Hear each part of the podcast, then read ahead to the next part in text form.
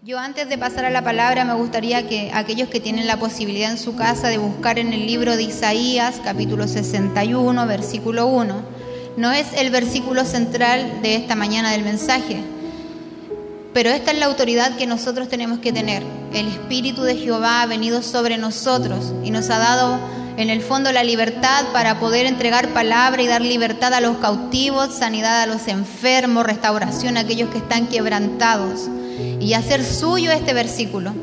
La presencia del Señor en esta hora ha venido sobre mi vida para darme esa autoridad por medio de Él, para poder yo entregar esa libertad a aquellos que se encuentran oprimidos, no por lo que yo pueda decir, no por lo que pueda salir de mí, sino que por el poder que tiene la palabra del Señor. Amén. Me gustaría escuchar un amén. En mi espíritu lo siento desde la casa. En esta hora quiero compartir con ustedes algo que Dios fue ministrando de a poco. De verdad que uno siempre busca su palabra estrella, así como que uno tiene mensajes preparados de dónde tomar y uno dice, cuando me toque la próxima vez, eso voy a hacer. Pero Dios comienza a hacer cosas finalmente eh, encasillando, encaminando la palabra a lo que Él quiere hablar a la iglesia. Y uno tiene que ser obediente. Durante este tiempo que estuvimos eh, confinados en nuestra casa, aunque estábamos en nuestra casa, mucha gente decía que bueno, igual están en familia descansando, la primera semana puede ser, la segunda semana ya era un poco más pesada, la tercera ya de verdad, hermanos, que no era un descanso, venía la angustia, venía la preocupación, además que habíamos salido súper bien los primeros 15 días. Y en el día 15, 14 eh, mi esposo se complica un poco y, ya no estaba sirviendo lo que yo hacía en la casa, entonces uno eh, se asusta se asusta y, se va la paz, se va la tranquilidad y nos volvemos de nuevo dependientes completamente de Dios. Todo proceso finalmente nos ayuda para algo y volvemos a darnos cuenta que no somos nada, que nada en este mundo es nada, no tiene un valor tan grande como el poder que Dios tiene sobre nuestra vida. Porque durante este proceso nos tocó ver la forma en la que está organizada el sistema de salud, cómo se comunican con la gente que está enferma, la opinión que tienen los médicos, nos damos cuenta que absolutamente todos estamos en una incertidumbre. Si bien hay gente que se maneja más en el tema que otro, Dios sigue siendo el único que tiene el control sobre todo lo que está sucediendo. Entonces, Dios me llevaba a esta palabra. Cuando yo estuve en mi casa, eh, mi esposo siempre me decía, ya, pero no hagáis tanto aseo o no, o no hagan más cosas para que estés tranquila y a mí me provoca el, estar en quietud, más que tranquilidad, una ansiedad. Entonces yo buscaba cosas que hacer y cuando ya terminaba lo que quería hacer recién ahí, yo entraba como en un estado de paz. Cuando ya veía la losa limpia, las camas hechas, la pieza ventilada, eh, habíamos hecho todo esto que hay que sanitizar todos los días, recién ahí yo sentía paz. Y Dios me hablaba justamente de esto, de lo que necesitamos como iglesia de lo que necesitamos como personas para, para conocer esta paz de la que habla la palabra. Esta paz que se describe como, como que sobrepasa todo nuestro entendimiento. Porque la paz no es un estado de quietud. Y, hasta yo a veces lo confundía. Y esta palabra vino a traer eh, un renuevo a mi corazón. Porque la paz no es el estado de quietud, no es un estado de estar tirado en la playa, guatita al sol, eh, la paz no es aquello que te provoca el tener todas tus deudas eh, al día. La paz no solo es estar sano hoy día. La paz solo se consigue una vez que tú logras reconciliar tu vida con Dios. Recién ahí podríamos conocer el estado de paz. Porque cuando todas las cosas andan bien, pero tu relación con Dios no está bien, da lo mismo. La paz no puede estar en ti. Pero al contrario es, si tú estás bien con Dios, aunque el mundo se te esté cayendo a pedazos, existe esa paz que sobrepasa todo entendimiento. ¿Qué es lo que a mí me sucedió durante estos días? Yo la paz no la encontraba en, ningún, en ninguna otra cosa, sino que cuando llegaba la noche y podía descansar en que Dios estaba con nosotros y en que Dios estaba conmigo pese a todas las cosas. Entonces yo entendía que lo que me hacía traer paz todas las noches era cuando mi cuerpo y mi mente descansaban y recordaban el amor de Dios. Porque durante el día yo debo asumir que me cuestionaba y decía, Señor, pero ¿por qué nosotros? ¿Por qué nos contagiamos de esta manera? O sea, de donde menos pensamos vino el contagio, eh, tuvimos que salir de la iglesia justo en una fecha, que era muy, muy bonita y significativa para nosotros como la Navidad. Eh, no tuvimos tiempo de hacer más cosas, nos encerramos y, listo. Entonces durante el día yo me cuestionaba tantas cosas que no encontraba esa paz porque no me sentía reconciliada con Dios. Pese a que nosotros no tenemos nada que reclamarle a Dios, en, nuestro, en nuestra altanería de hijo de Dios, a veces le preguntamos cosas. Pero cuando llegaba la noche y yo encontraba esa reconciliación con Dios, es cuando llegaba la paz. Y esto es lo que yo quiero compartir con usted en esta hora. Y no solo es una palabra para aquellos que, que son cristianos, que se congregan en alguna iglesia. Es necesario que, que toda persona se reconcilie con Dios. Porque el mundo nos ha apartado de Dios. No es que Dios se alejó de nosotros. La imagen que, se ha construido de nuestro Dios es lo que a la gente le aleja. O nosotros mismos con nuestra religiosidad o con, nuestra, con nuestro afán de, ponerle ley a todas las cosas y, olvidar esta gracia maravillosa que nos alcanzó un día, apartamos a la gente de Dios. Y la paz se consigue una vez que hay orden. Y yo lo comparaba a esto tan básico como limpiar la casa. Una mujer no está tranquila hasta que de verdad toda su casa está ordenada. Y lo mismo es en la vida espiritual. La reconciliación eh, parece ser algo muy fácil. No se trata solamente de que tú disculpas a alguien porque, porque te hizo algo. Para que haya reconciliación tiene que haber perdón. Y el perdón es algo sobrenatural. Es por eso que tuvo que venir Jesús a enseñarnos lo que es el perdón. Porque para nosotros el perdón es que alguien te hace algo y tú mañana te vas a olvidar, pero no. Tú vas a seguir a lo mejor recordando lo que te hicieron, pero tienes la capacidad de dar vuelta a la hoja y no hablar más del tema. Y debemos reconocer que eso es algo sobrenatural, porque es un amor sobrenatural. O sea, si a mí me dañan, o, me mienten, o me engañan, o me hieren, Solo la sobrenaturalidad del amor de Dios puede ayudarme a perdonar a aquellos que me hirieron. El perdón es algo sobrenatural y sin el perdón no puede haber reconciliación. Lo importante, iglesia, y lo importante que tiene que saber el mundo es que Jesús ya no perdonó. Jesús nos perdonó a nosotros. No es que tenemos que hacer algo extra, Jesús ya pagó el precio. Él vino a reconciliar a la humanidad con Dios. Somos nosotros los que tenemos que que tomar esa reconciliación, que darnos un espacio en nuestra vida y reconciliarnos con Él. ¿Y qué es lo que impide la reconciliación? Hay dos cosas, la vergüenza y la culpa.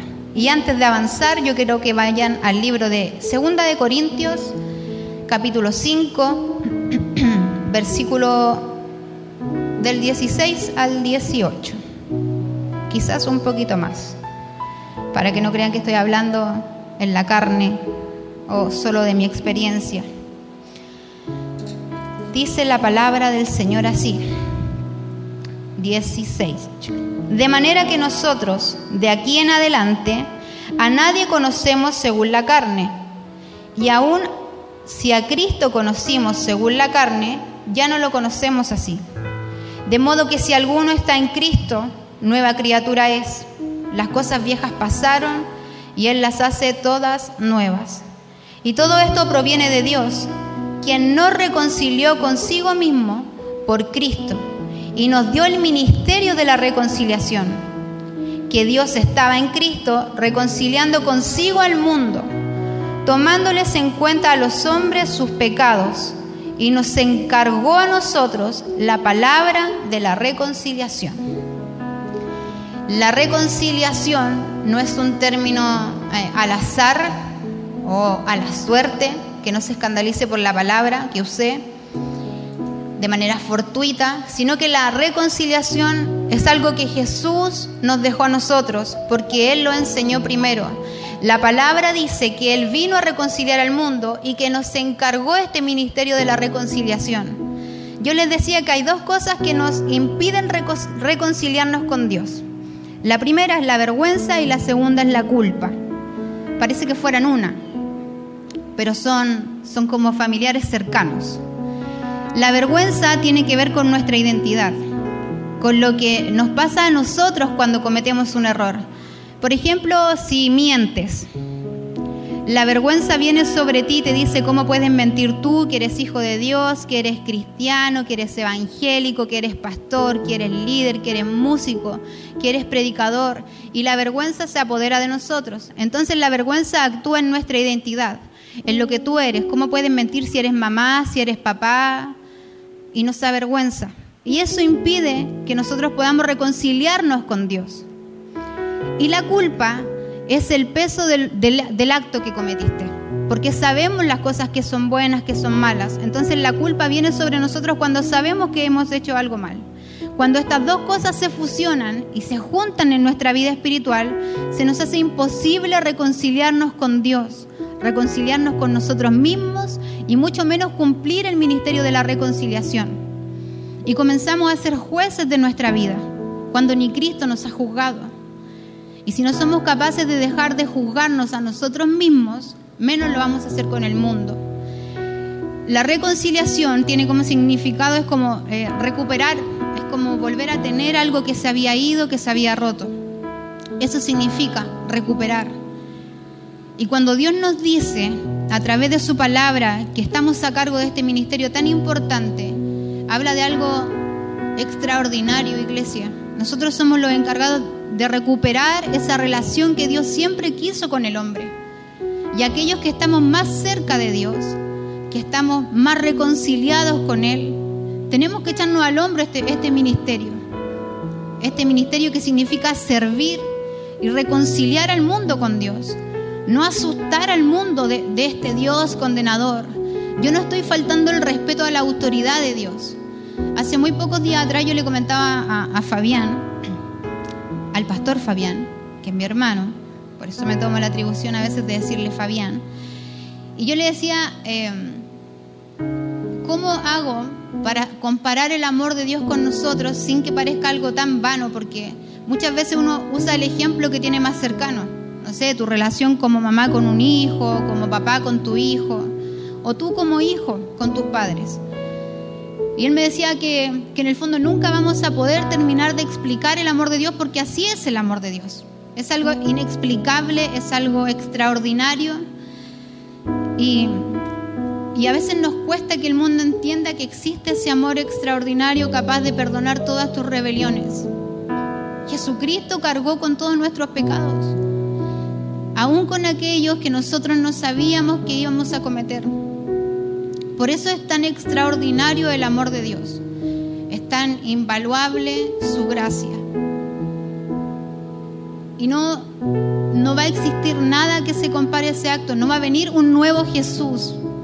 Jesús es Dios hecho hombre y se acercó a nosotros por medio de ese sacrificio.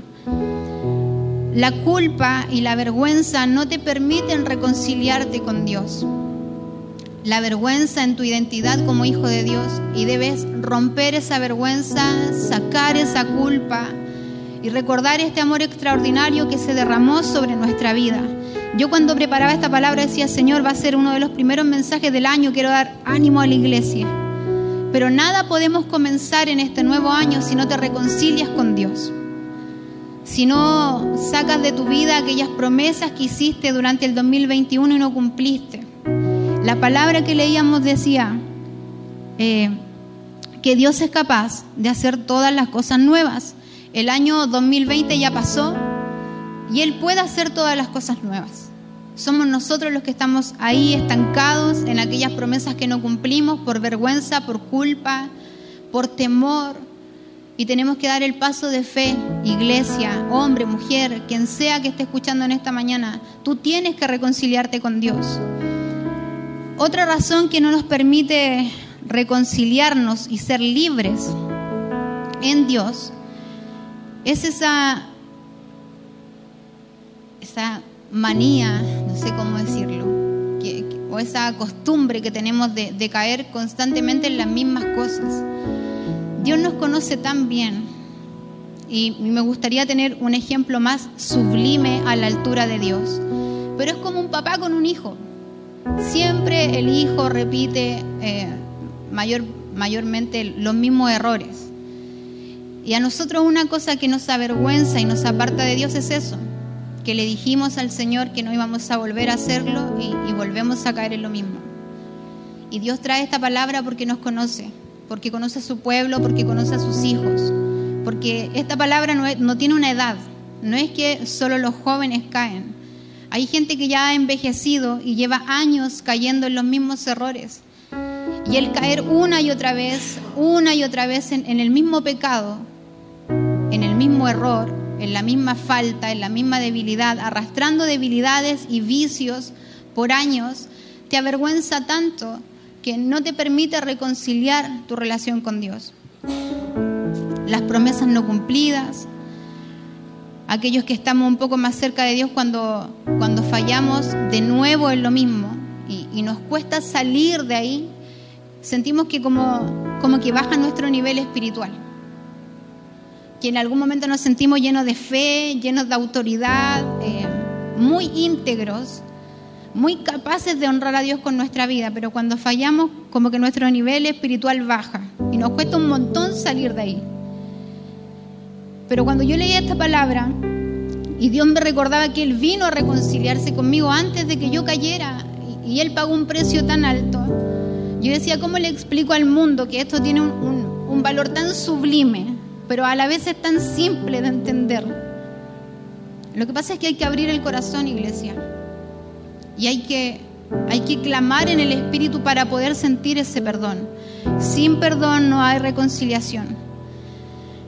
Dios nos sigue amando de la misma manera eh, cuando oras mucho, cuando ayunas mucho, cuando estás en tu mejor momento espiritual y cuando estás mal cuando estás lejos, cuando estás triste, cuando no tienes ánimo, el amor de Dios sigue siendo el mismo. Lo que pasa es que nosotros tendemos a comparar el amor de Dios con el amor que nosotros conocemos. Si alguien te hace bien, es fácil corresponder a ese amor. Pero si alguien te falla, probablemente el amor disminuye o, el orgullo te impide seguir amando o el temor no deja que el amor crezca. Pero el amor de Dios no cambia. El amor de Dios es eterno. Cuando hablamos de cosas eternas no hablamos de algo que, es solamente en el tiempo infinito, sino que siempre ha estado. No tiene un comienzo, no tiene un final. El amor de Dios es eterno con nosotros. Y te ama tanto en tu mejor momento espiritual, así también en tu más débil momento espiritual. Por eso el amor de Dios no se parece al nuestro.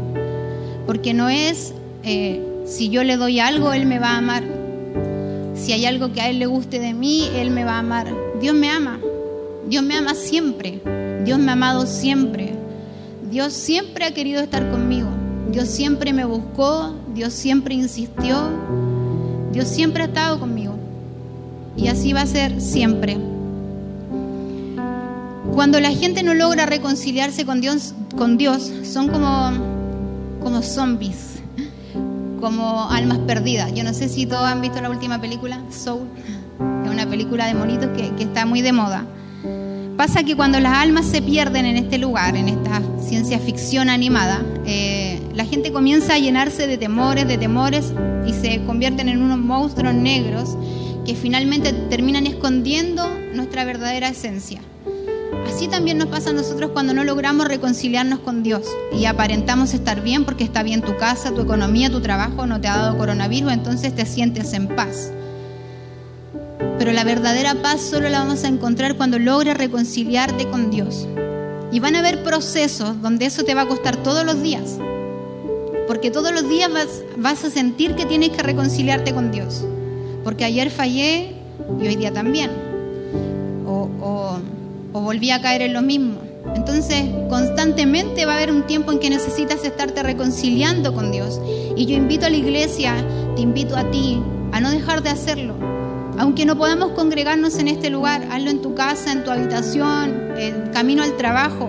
Poder tener ese tiempo de decir, Señor, yo, yo sé que tú me amas, pero mi carne no entiende tu amor. Me siento culpable, me siento avergonzada, me siento pecador, pecadora, necesito reconciliarme contigo. Y debemos insistir en esa oración hasta que se rompa el temor, la vergüenza y la culpa.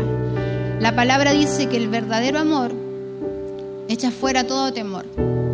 Y si ese amor no logra echar fuera el temor, es porque no se compara al amor de Cristo. Cuando yo dejo de ser lo que Dios quiere, tenemos que entender esto cuando yo hablo de cosas eternas. Dios primero es eterno, no tiene un comienzo, no tiene un final, no, no se mide con el tiempo que nosotros conocemos. Dios es siempre, Dios ha sido siempre. Y Dios tiene una mirada mía y una mirada sobre usted que nosotros no alcanzamos a dimensionar. Porque cuando Dios nos creó, formó su nariz, su pelito, sus ojos. En algunos puso más dedicación que en otros. Pero cuando Dios nos formó de esta manera tan hermosa, tan simpático que tenemos de ser, también depositó en nosotros eh, anhelos que habían en su corazón, deseos que Él quería cumplir en nuestra vida, propósitos y propósitos eternos. A mí me cuesta mucho a veces convencer a la gente porque yo sé que, que Dios no tiene favoritos para los demás. Yo creo que, que sí, que sí hay gente que Él preparó para cosas, para cosas extraordinarias y que aquellos que sí aceptaron estos propósitos, por supuesto que tienen un valor distinto, si fueron capaces de morir en la fe, de, de ir hasta el último con Dios. En cambio hay otros que sí abandonan la fe. ¿Cómo no va a haber una diferencia? Si aún en lo natural un papá tiene seis hijos, siempre hay uno que permanece, a lo mejor, claro, lo ama, pero hay uno que tiene un valor distinto. Cuando Dios nos formó físicamente, también nos formó con propósitos y propósitos eternos. Eso quiere decir que pase lo que pase en mi vida, Dios me sigue mirando con esa mirada, con la mirada que Él tiene eh, en el propósito eterno. Entonces cuando yo le fallo, cuando yo cometo errores, cuando yo caigo en pecado, aunque a la iglesia no le gusta esa palabra, porque como estamos dentro de la iglesia no pecamos, pero sí pecamos, somos pecadores. Dios murió por nosotros, por nuestros pecados. Cuando yo fallo, yo digo, Dios se va a, alejar de mí, Dios va a dejar de amarme, como si Dios fuera hombre, para amarme menos porque fallé. Sin embargo, Dios me mira con ese amor eterno y con ese propósito eterno y sigue viéndome a través de ese propósito eterno.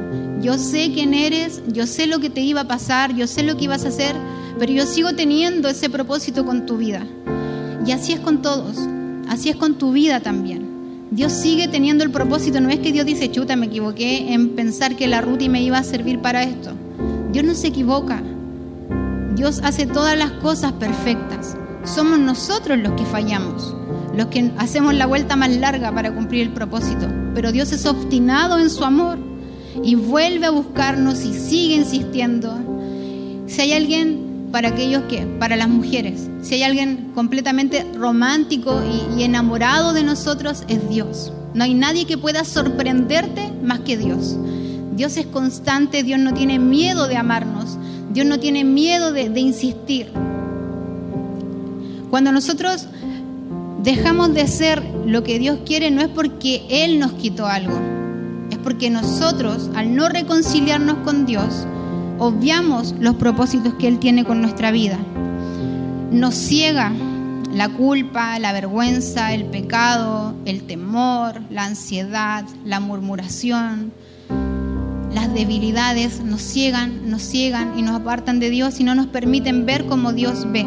Cuando yo leía este pasaje dice que de ahora en adelante nosotros ya no vamos a conocer más a la gente con, en la carne, aunque nosotros cuando conocimos a Cristo, Él nos conoció así, en esta carne. Pero cuando Dios hace las cosas, las hace todas nuevas. Y Él nos encarga este ministerio, nos traspasa este trabajo a nosotros. Y nos enseña a través de esta palabra que nosotros ya no tenemos que mirar a la gente en la carne. Tenemos que comenzar a mirar a la gente como Dios la mira. Hay gente que tiene muchos errores y que nosotros le vamos a encontrar muchas imperfecciones y que vamos a ser muy prontos para juzgar. Pero la palabra nos dice que nosotros ya no vamos a mirar más al mundo en la carne, la vamos a, mirar como Dios mira, con propósitos eternos, eh, en lo espiritual. Y de cierta manera tenemos como una labor pastoril, porque un pastor siempre cuando mira a su rebaño, obviamente conoce a su rebaño, sabe que hay gente que que es más perezosa, más murmuradora, más enojona, más confrontacional, más servicial. Pero Él mira lo que Dios ha puesto en ellos. y sigue soñando y creyendo que van a cumplir un propósito y sigue insistiendo en estar con ellos. Y así tiene que, hacer, que ser nuestro amor por la gente. Hemos sido llamados a reconciliar, a ser pacificadores, a acercar a, a la gente a Dios. Y solo lo vamos a hacer cuando dejemos de mirar a la gente en la carne. Probablemente si usted me mira, me va a encontrar un montón de imperfecciones físicas e imperfecciones en mi carácter, en mi forma. Puede que haya un montón de cosas que no le guste de mí, pero Dios me ama. Dios me ama y Dios tiene propósitos con mi vida. Y usted tiene que aprender a amarme de esa manera y a mirarme de esa manera. Cuando logremos hacer eso incluso, va a haber un cierto respeto hacia la gente. Tenemos un valor tan alto, iglesia, tan alto, tan alto. Dios pagó un precio tan caro por mi vida que por supuesto que nos debemos respeto el uno con el otro, que nos debemos amor, afecto el uno con el otro. Nadie pesa más que otro. Dios nos ama, Dios te ama, Dios nos juzga. Cuando hablamos de propósitos eternos, hablamos de algo que no tiene un comienzo ni un final, siempre fue. Siempre estuvo en el corazón de Dios el propósito que Él tiene en mi vida. Lo que pasa es que a veces no logro descubrirlo todavía, pero estamos en eso. Y en tratar con todo mi corazón de cumplir el propósito que Él tiene en mi vida. Hay un personaje de la Biblia que siempre es un muy claro ejemplo para todo, Pedro. Pedro para todos podría haber sido el pescador, el bruto, el que tiene un carácter muy fuerte, el porfiado, el obstinado, el mentiroso, más encima lo negó. O sea, Pedro es como que uno lo mira y en la carne no tiene ningún propósito. Pero Jesús lo miró con esos ojos de, amor y de propósito eterno. ¿Usted sabe quién es Pedro? Pedro es la, simiente, es el comienzo de lo que nosotros somos, es el comienzo de la iglesia de Cristo. Ese hombre obstinado, bruto, agresivo, impulsivo, apasionado. Un pescador. Pero sin embargo Jesús nos muestra a través de él, de su vida, que, que Él lo mira con ese amor y con ese propósito eterno. Y le da un valor. De hecho le cambia el nombre. Antes era Simón, ahora eres Pedro. O sea, Simón en la carne, pero en el propósito eterno, Él es Pedro. Él es una roca fuerte donde Jesús pudo, depositar su confianza. Parece tan, una blasfemia decir que Jesús puede confiarnos algo, pero sí, fue sobre Pedro. Sobre ese hombre que se parece mucho a nosotros, que falla, que se equivoca, que es tan apasionado, de repente ama tanto a Dios, que es capaz de morir por Él. Y otra vez es tan cobarde que es capaz de negarlo. Y que peca pero Dios lo mira con, esos ojos de, propósito eterno. Lo que faltaba era que Pedro se reconciliara con Dios. Y no lo hizo una vez. Podemos ver la palabra que, que más de una vez tuvo que volver a reconciliarse con Dios. Aún siendo de aquellos que estuvo cerca. Así como Dios tiene un propósito para nuestra vida, el enemigo también lo tiene.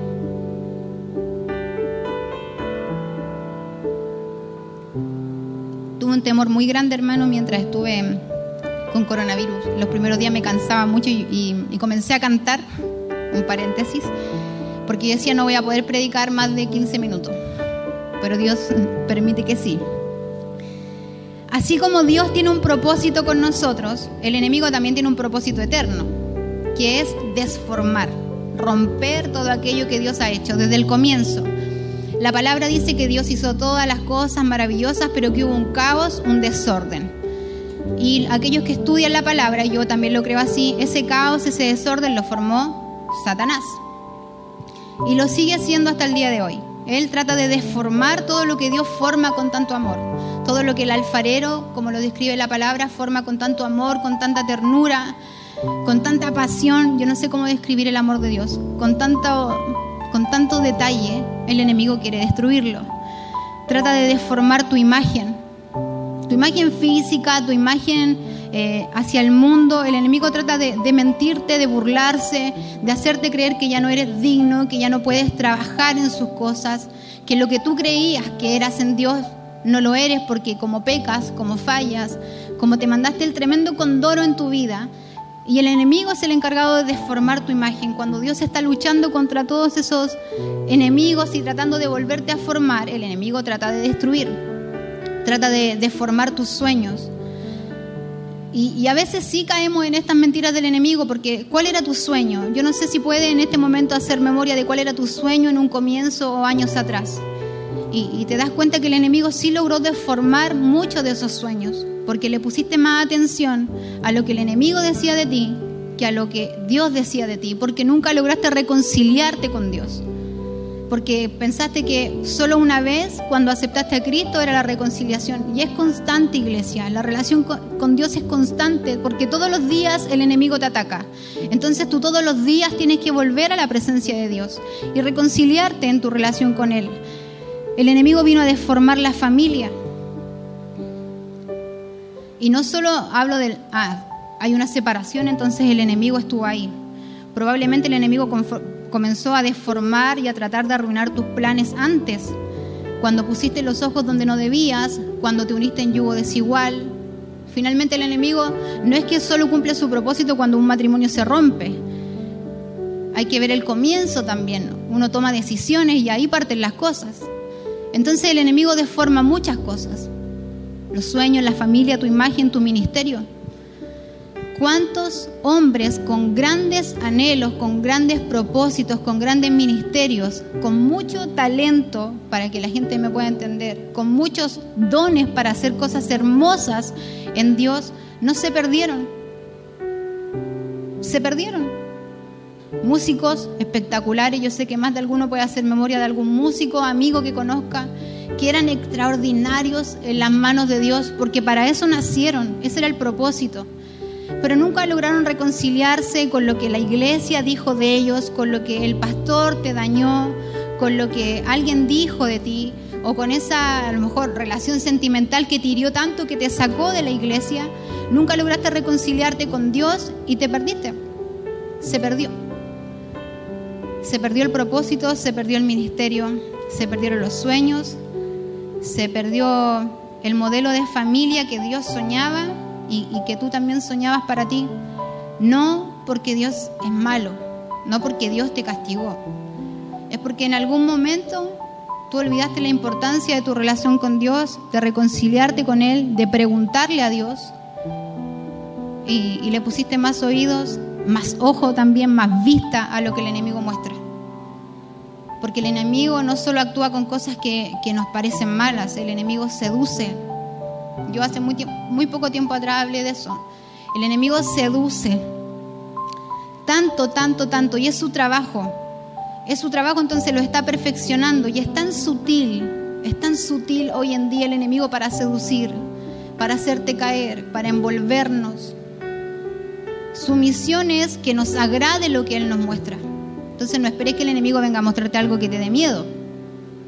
Por eso hay que tener tanta, tanta conexión y estar constantemente reconciliando tu relación con Dios. Porque está en que el enemigo te pilla un día así sin reconciliarte con Dios y caes. Caemos. Dios sigue teniendo los mismos sueños con nosotros. Eso es lo, lo maravilloso, lo cruel un poco. Porque yo digo, ¿cómo vuelvo? ¿Cómo vuelvo a esos sueños que Dios tiene si la ha embarrado tanto? Porque Dios sigue soñando sigue teniendo el mismo propósito con mi vida. Pero ¿cómo vuelvo? ¿Cómo, ¿Cómo enmiendo todos estos años, todo este camino que hago? Reconcíliate primero con Dios. Ayer yo escuchaba un mensaje, porque si hay un mensaje que yo creo que voy a morir, envejecer, tratando de entender la gracia de Dios. Y me gusta mucho escuchar los mensajes porque digo, todavía no hay alguien que, que me haga eh, entender la gracia de Dios. Y no lo voy a entender a lo mejor nunca. Pero decía, Dios te libra tantas veces de las consecuencias del pecado, tantas veces, pero hay un momento en que ya no puede más, que ya no se puede más. No es que, el pecado no tenga consecuencias, claro que las tiene, pero Dios siempre nos está librando. Si seamos conscientes, iglesia, hermano, todos los días Dios nos está librando de las consecuencias, de lo que hablas, de lo que miras, de lo que escribes, de lo que dices, de lo que piensas, de lo que imaginas. Constantemente Dios nos está librando. Pero hay una libertad en nuestra vida. Y es ahí donde Dios ya no puede hacer nada porque tú decides, porque nosotros elegimos. Es más difícil entender la gracia que el juicio. Y nos es más difícil compartir la gracia que un juicio. Aunque la gracia es deliciosa, abrazable, no sé por qué tendemos más a juzgar. El otro día conversábamos con, con mi hermano de las cosas que Dios nos enseñó este año y de que qué cosa buena podíamos sacar de este 2020. Pero hay cosas buenas, sí es verdad que hay cosas buenas. Hay cosas muy bonitas, muy buenas que sacar. Y dentro de esas está esta enseñanza. Yo por lo menos siento que este año aprendí a, a no juzgar, a por lo menos se me haga más difícil, porque en la mente cuando veo que alguien comete un error al tiro, como que mi mente se activa y dice, pero ¿cómo? Pero trato de ser más tardo en, mi, boca, en lo que digo. Y, digo, no voy a juzgar. Porque a medida que uno va creciendo y que ya tiene otras responsabilidades, te das cuenta que no es tan fácil. No es tan fácil ser mamá, no es tan fácil soportar a la esposa, al esposo, a los hijos, las pruebas, las dificultades. Tienes sueños que se hacen inalcanzables, te angustia, cometes errores. Entonces a medida que vas creciendo y viendo lo que pasa en tu entorno, dicen, no puedo ser tan pronto para juzgar. Que fome que tenga que aprenderlo así porque probablemente en el camino ya juzgué a un montón de gente y dañé a un montón de gente con mi juicio. Pero este año me enseñó eso, a, pensarlo uno, dos, tres, diez veces antes de omitir juicio. Y el no reconciliarme con Dios también tiene que ver con el juicio, con el juicio que me hago a mí misma, con el juicio que la gente emite sobre mí. ¿Y por qué me es tan fácil tomar el juicio de la gente, el juicio que yo misma me hago, cómo me peso, cómo me mido, y no abrazar esta gracia? Incomprensible. Cualquiera puede venir a decirme, pero ay, hoy día está de moda predicar este mensaje de liviandad, como que a los jóvenes les encanta decir que se les perdona todo. Sí, hermano, está en la palabra. No fuimos capaces de cumplir la ley y viene este hombre extraordinario a morir por nosotros y derrama su gracia sobre nosotros. Es un acto tan grande. Por supuesto que yo entiendo a aquellos que, que viven en esa religiosidad y que no la comprenden. Y me duele el corazón pensar que hay una cantidad enorme de personas en el mundo que no ha conocido la gracia. Pero habemos otros que constantemente estamos recibiendo este bálsamo, este baño de gracia, o sea, todos los días. Y cuando logras darte cuenta, no hay otra cosa que quebrantarte delante de Dios. O sea, cuando yo el otro día le decía al Fabi, ¿cómo puedo explicar el amor de Dios? Me decía, es que es inexplicable. Así es el amor de Dios. Nunca, nunca, nunca vamos a poder terminar de explicarlo. Cuando él me dice esa frase, obviamente yo le estaba consultando por un mensaje puntual, se quebranta mi corazón, porque no estábamos en un culto ni en una administración, pero, pero cuando logras entender que sí, es así. Necesitaba salir de la duda de que si yo no estaba entendiendo el amor de Dios, o yo lo estaba tomando tan liviano y me dice, no, así es el amor de Dios. Y va a haber gente que se murió sin comprenderlo, sin conocerlo y sin entender que así es la gracia. No la comprendemos porque, porque no es algo de nuestra naturaleza. No es un mensaje con liviandad. Yo no quiero tenerle respeto a Dios porque me da miedo Dios. Yo respeto a Dios por esta gracia inmerecida que Él derramó sobre mí.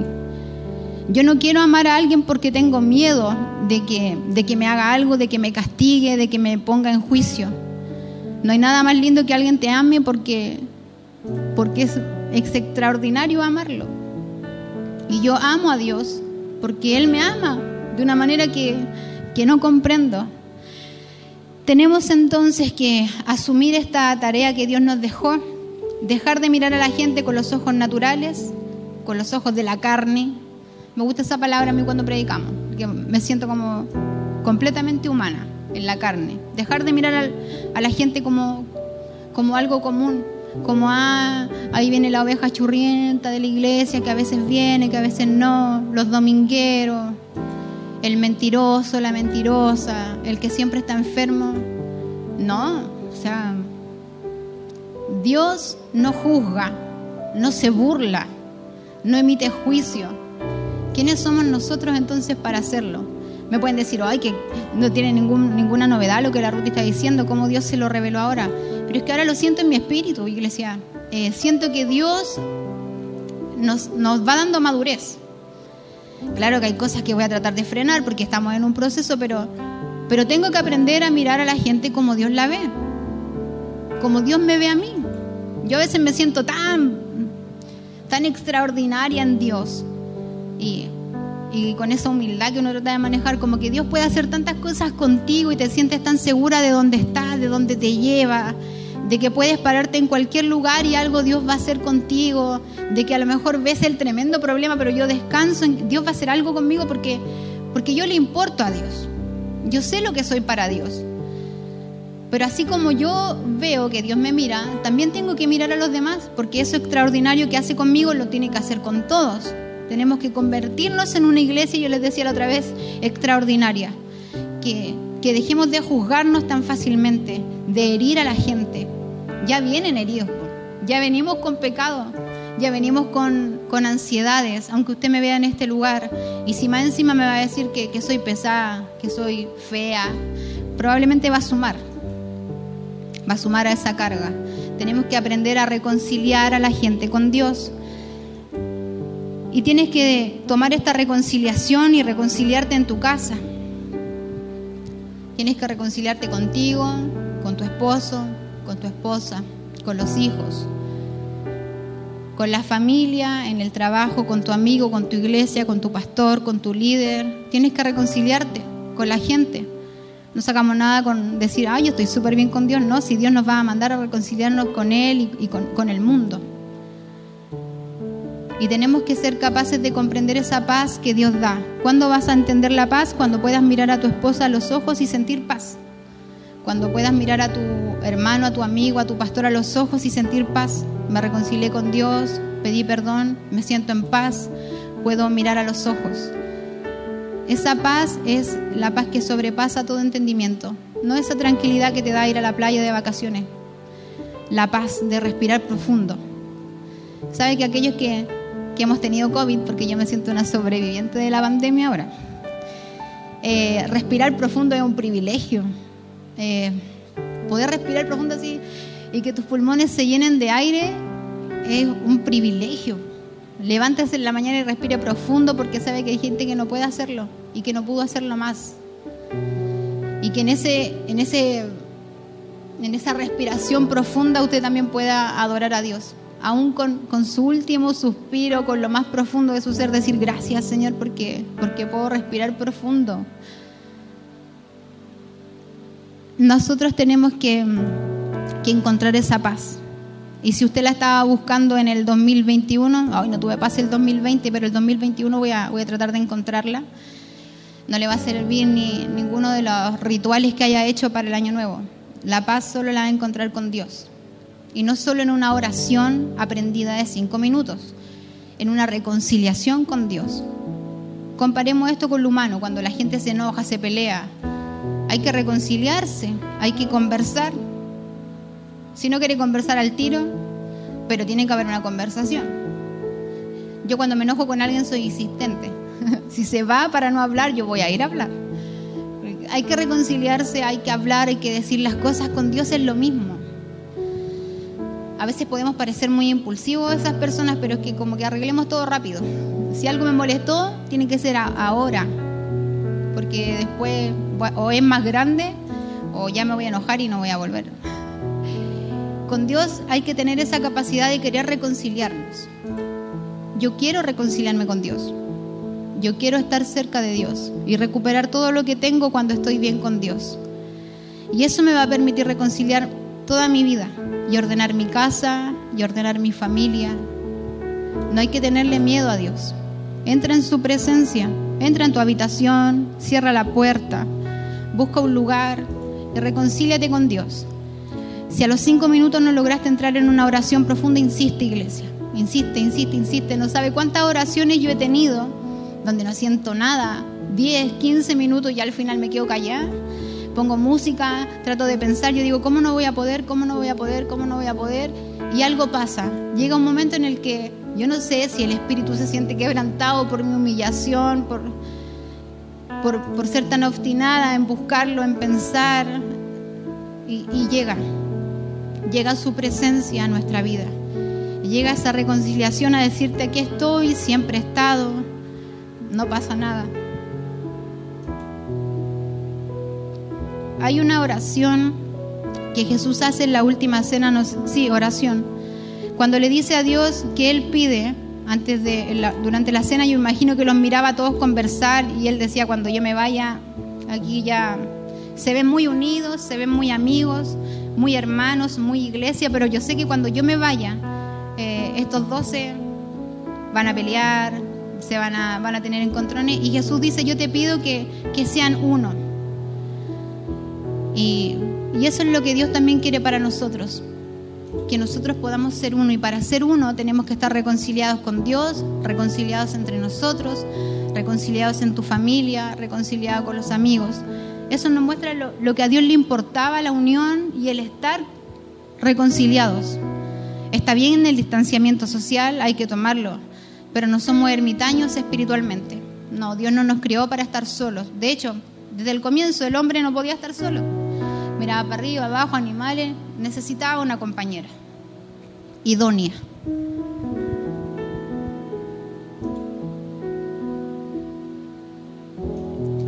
Y a él le importaba y le importa que podamos estar tranquilos, en paz y reconciliados. Y en este mismo libro, en el libro de Juan, capítulo 13, no estoy segura del versículo, pero cuando habla y hace referencia al lavamiento de pies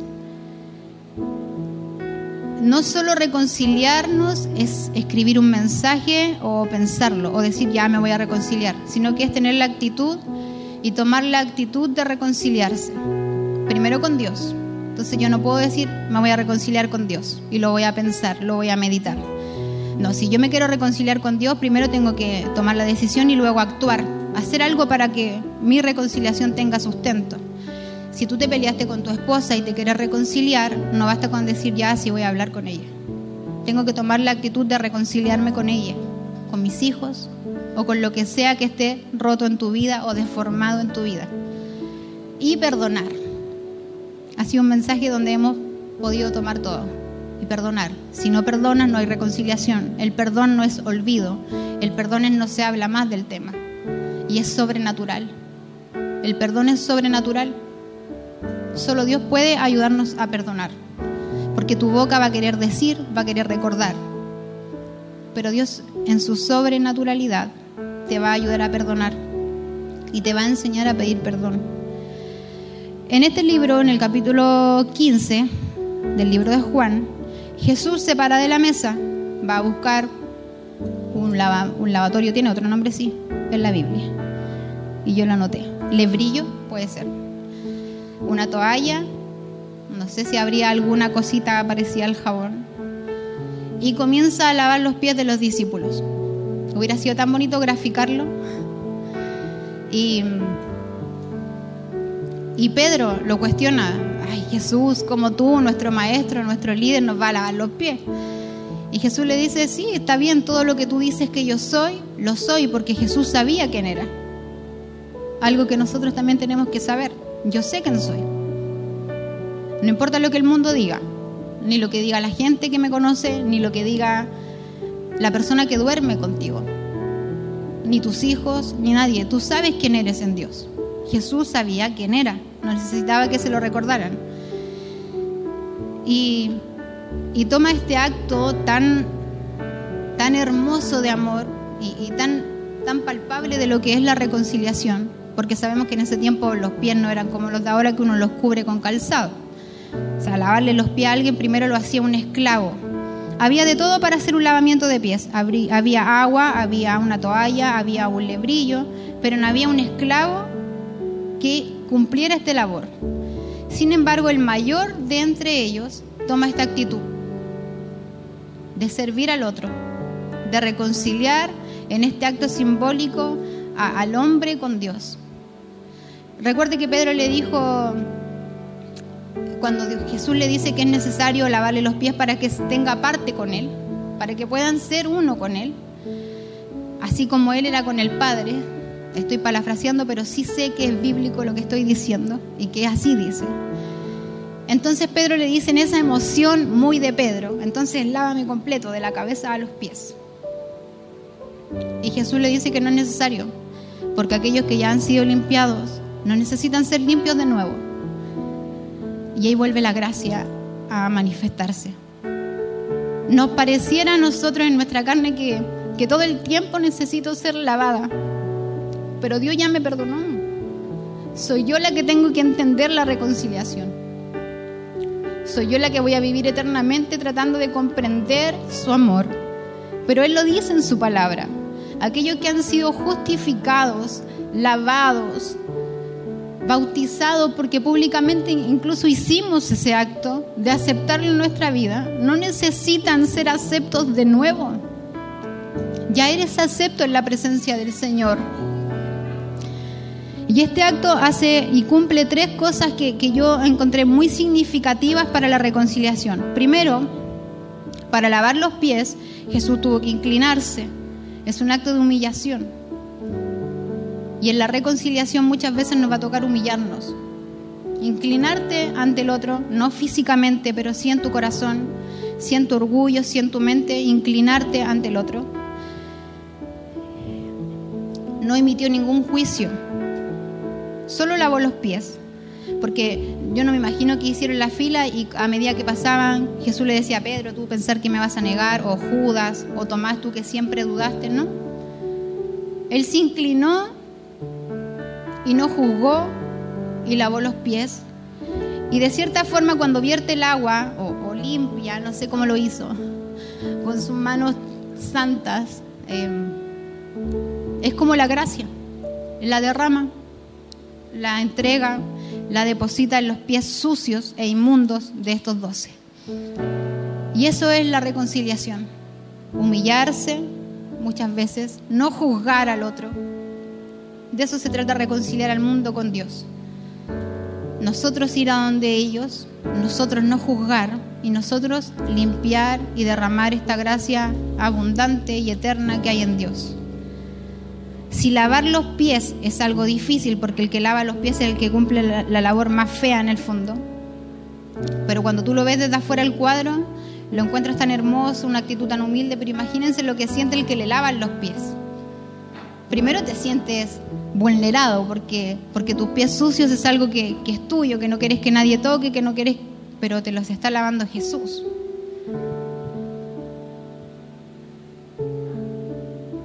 Cuando nosotros nos reconciliamos con Dios constantemente, muchas veces es como esto, te sientes como sucio y expuesto y sientes que Dios no tiene por qué estar de nuevo cumpliendo esa labor de lavarte de nuevo. Pero es Dios, es su amor y a Él le encanta poder limpiarte una vez más. Le encanta, le encanta, aunque tú encuentres que es una labor indigna, Él lo hace con tanto amor, iglesia. Él lava tu vida, Él lava tu corazón, Él limpia tu mente. Porque todos los días estás pensando e imaginando cosas que no le gustan. Pero si tú entras en su presencia, créeme que Dios ahí va a estar con su lebrillo, con su toalla en el hombro, para poder lavarte otra vez. Parece una labor muy indigna porque nosotros no comprendemos ese amor y nosotros no lo haríamos. Pero Dios sí, Jesús sí lo hizo lavó los pies de Judas, que lo, iba a entregar en un, rato más, en unas horas más. Debe haber existido un dolor en su corazón humano, por supuesto, si era 100% hombre, 100% Dios. Y, debe haber estado ese sentimiento de los voy a extrañar. Me voy a ir y los voy a extrañar. Me duele que me vayan a fallar, pero es tan grande mi amor por ellos. Es tan grande lo que, lo que viene después. Pero nosotros no somos igual. Jesús lavó los pies de Tomás, el que dudaba. ¿Cuánta gente no existe a nuestro alrededor que siempre está cuestionando, dudando, encontrando las cosas malas? Pero también tenemos que hacerlo. Yo no hablo del literal lavar los pies, aunque es una labor muy preciosa, es un acto hermoso que sí deberíamos hacer, que sí podrías hacer en tu casa, con tus hijos, con tu esposa, en manera de simbolizar, de honrar. Y Jesús lavó los pies de aquellos que lo traicionaron, sin juzgar murió por ellos. Es un acto tan hermoso el poder decir, Soy capaz de inclinarme, de humillarme, de no juzgar y de derramar ese mismo amor que un día derramaron sobre mí. Solo aquellos que hemos sido amados y perdonados podemos amar y perdonar. Y nosotros sí hemos conocido el amor de Dios. Y yo sí invito a la iglesia, te invito a ti, a reconciliarte con Dios. Y cuando logres comprender lo que es reconciliarte con Dios, vas a querer salir a reconciliarte con el mundo y vas a querer al mundo acercarlo a Dios. Y este acto tan hermoso que Jesús hace, que yo les decía que hubiera sido hermoso, a lo mejor poder graficarlo, yo lo he visto en, en, alguna, en algunos videos, en alguna iglesia. Nosotros una vez lo hicimos de manera muy, muy íntima. Y si puedes hacerlo en lo espiritual, en tu corazón, eso es lo que hay que hacer.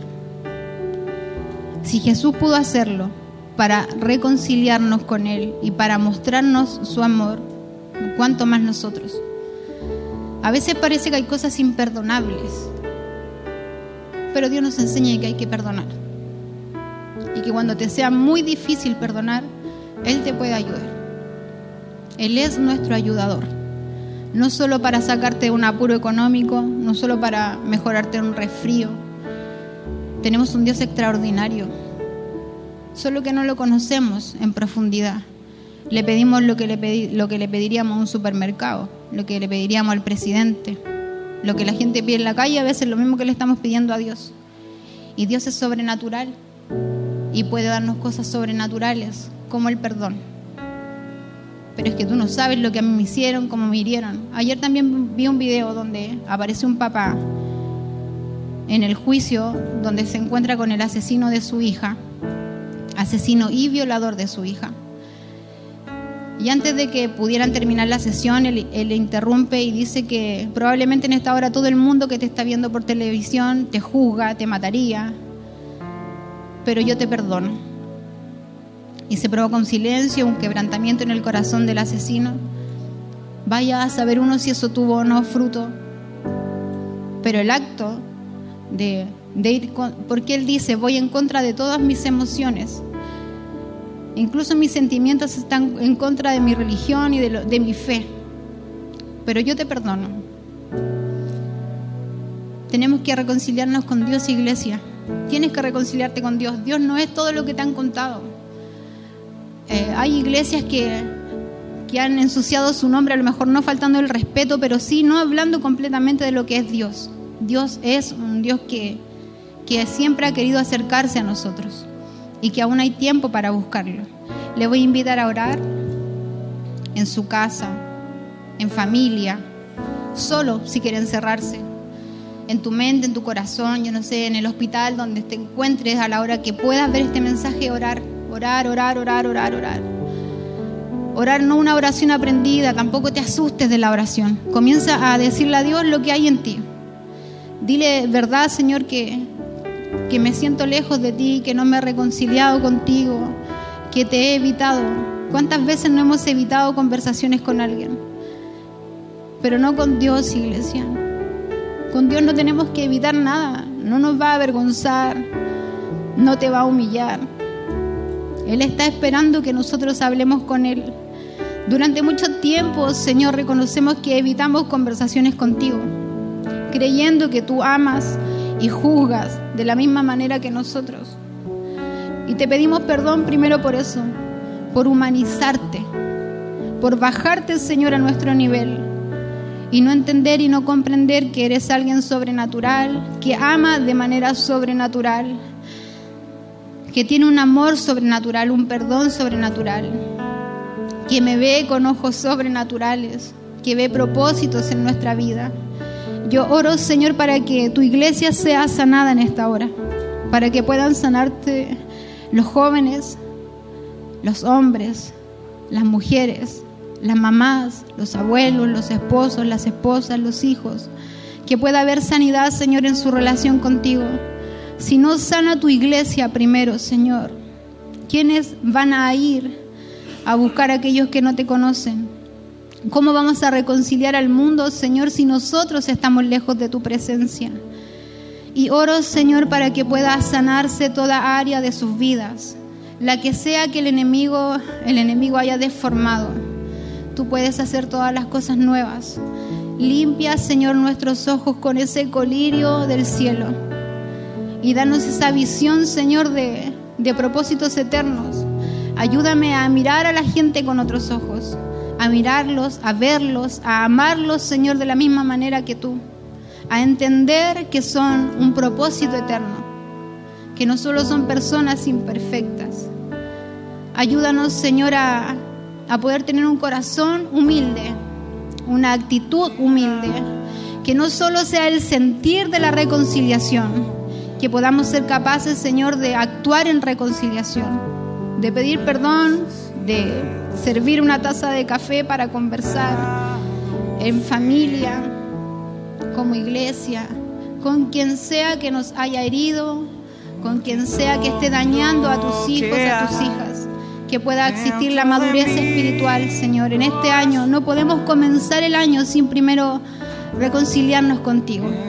Tú eres el Dios de paz, el príncipe de paz, de esa paz que sobrepasa mi entendimiento, de esa paz que no va a entregar ni siquiera el día que se acabe esta pandemia. No existe un gozo tan grande en nuestro corazón como estar bien contigo, sentir paz, sentir el gozo de nuestra salvación. Queremos volver a sentir el gozo de ser salvos, de ser tus hijos. Mi paz, mi alegría, mi gozo, mi plenitud no se sustentan en las cosas de este mundo, en las opiniones de las redes sociales, en el gobierno terrenal, en un bono, Señor, en la cura para una enfermedad, en una vacuna. Mi confianza, mi paz, mi alegría está puesta en ti. Y oro para que esa misma paz se derrame sobre tu iglesia, donde estén en esta hora. Que la presencia del Espíritu Santo les alcance. En el nombre del Padre, del Hijo y el Espíritu Santo. Amén.